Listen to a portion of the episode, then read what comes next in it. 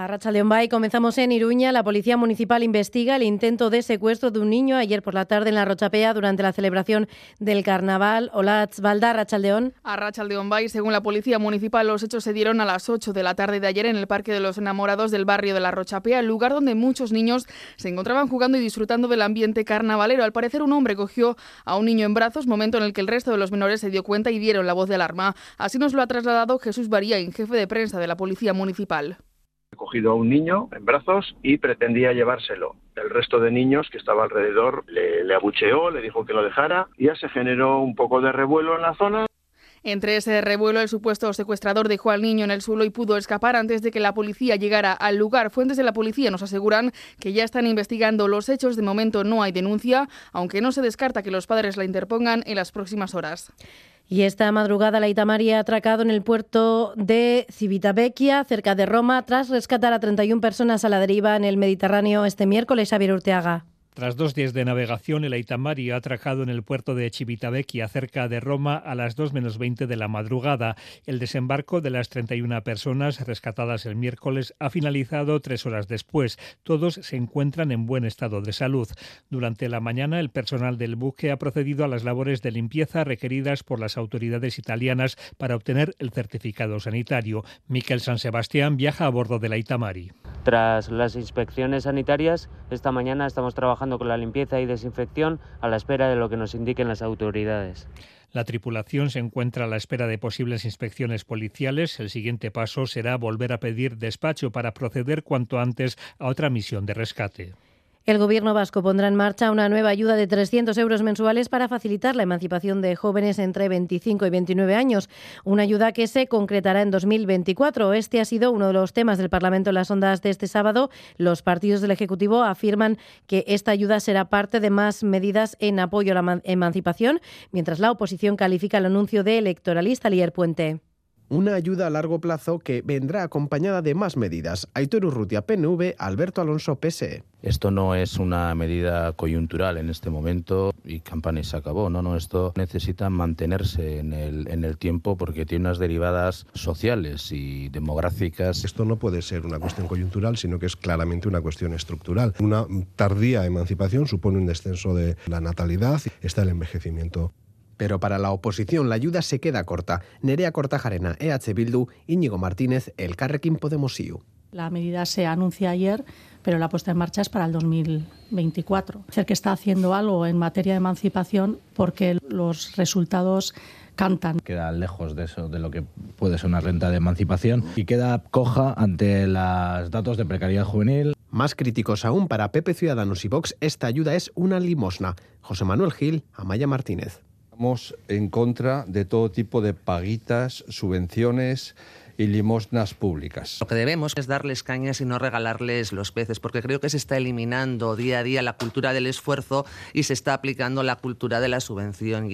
La oposición considera que es un anuncio electoralista a 100 días de las elecciones. Al igual que el consejero de Economía y Hacienda, Pedro Azpiazu, el PNV espera que no prospere el recurso de Cuchabanca al impuesto extraordinario a la banca. Para los partidos de izquierdas es tiempo de que los bancos arrimen el hombro y sean solidarios con la ciudadanía. Por su parte, Pepe Ciudadanos considera que el impuesto está mal diseñado y Vox reclama saber a dónde iría el dinero recaudado. Escuchamos en orden a Itor Urrutia PNV, Nerea Cortajarena y H. Bildu, Alberto Alonso PSE, Íñigo Martínez del Carrequín Podemos IU, José Manuel Gil, Pepe Ciudadanos y Amaya Martínez de Vox. Ojalá esto se pueda parar en los eh, tribunales. El propio Cuchabank ha disparado sus beneficios un 42%, pedirles que arrimen el hombro. Lo único que demuestra es la gran distancia, la gran brecha que se está abriendo entre una pequeña élite eh, y el resto de la ciudadanía. A llorar y a reclamar a la justicia. Eso es el compromiso que tienen con, con, su país y yo entiendo que el PNV se sienta engañado porque maniobró con esas enmiendas para reducir el poder de este impuesto. Presenta una chapuza en vez de algo serio y no es que no estemos de acuerdo con la medida, es que no estamos de acuerdo con la forma en la que se ha implantado. Que este dinero acabe en manos del gobierno vasco tampoco es fiable. Hoy además también ha habido actos de precampaña de todos los partidos. Eder Carrero, Arrachaldeón. Arrachaldeón, sí, en Donostia el PNV ha presentado las candidaturas a las juntas generales e Ider Mendoza, candidata a diputada general en Guipúzcoa, habla de estabilidad. Egonkortasun politikoa daukagu lurraldean, egonkortasun instituzionala daukagu lurraldean, eta oztopoak oztopo eta izan ditugu asmatu egin dugulako. En el audio, la candidata a diputada general de Euskal Herria Bildu en Álava, Eva López de Arroyave, denuncia el desmantelamiento de la sanidad pública en Euskadi. Herri honek ez du propaganda eta komunikazio estrategiarik behar, miseria horik estaltzeko. Lidergo berriak eta erantzun sendo eta eraginkorrak behar ditu jendearen bizi baldintzak hobetzeko. El Carrequín Podemos Esqueraniza IU presenta a Vizcaya Marchan una ruta para escuchar a la ciudadanía en los municipios. Queremos estar presentes en todo el territorio, recorrer todo el territorio, escuchar, hablar con la gente, poner cara a los problemas y conocer de primera mano cuáles son las necesidades de cada una de las comarcas. El Partido Socialista de Euskadi defiende en Guipúzcoa los avances en términos de sostenibilidad en el territorio, tal y como ha destacado José Ignacio Asensio, candidato socialista, diputado general. También en Guipúzcoa, el Partido Popular ha querido denunciar la falta de seguridad en las calles. Borja Corominas, candidato a la alcaldía de Donostia. Nosotros proponemos asumir que hay un problema de seguridad. Dos, prestigiar a nuestras policías, Policía Municipal y Erchaña. Tres, dotarlas de los recursos humanos y recursos materiales suficientes para hacer bien su trabajo.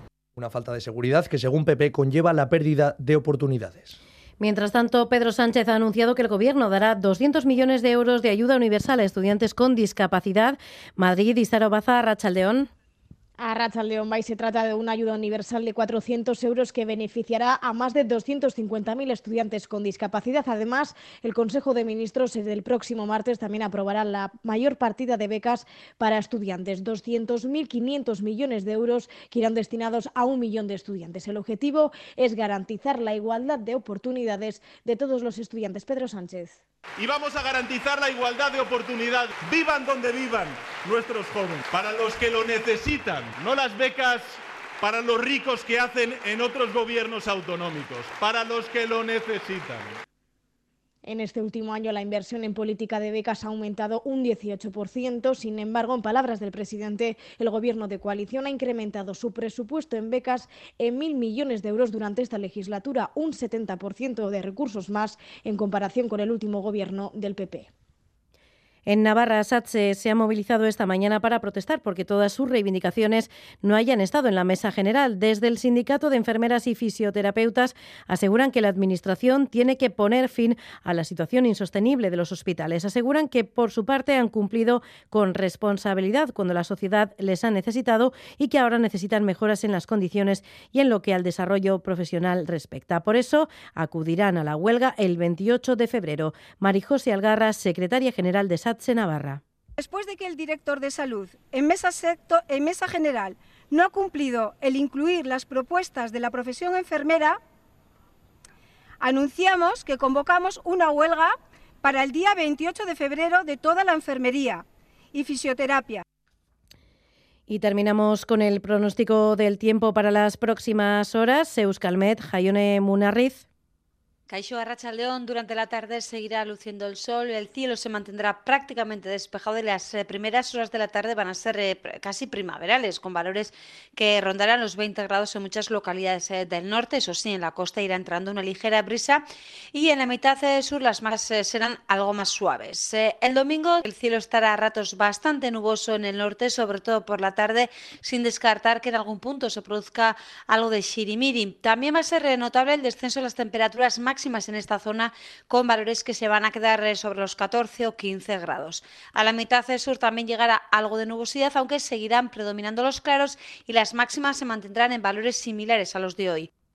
En carreteras sin incidencias a esta hora, así que es todo, Asier.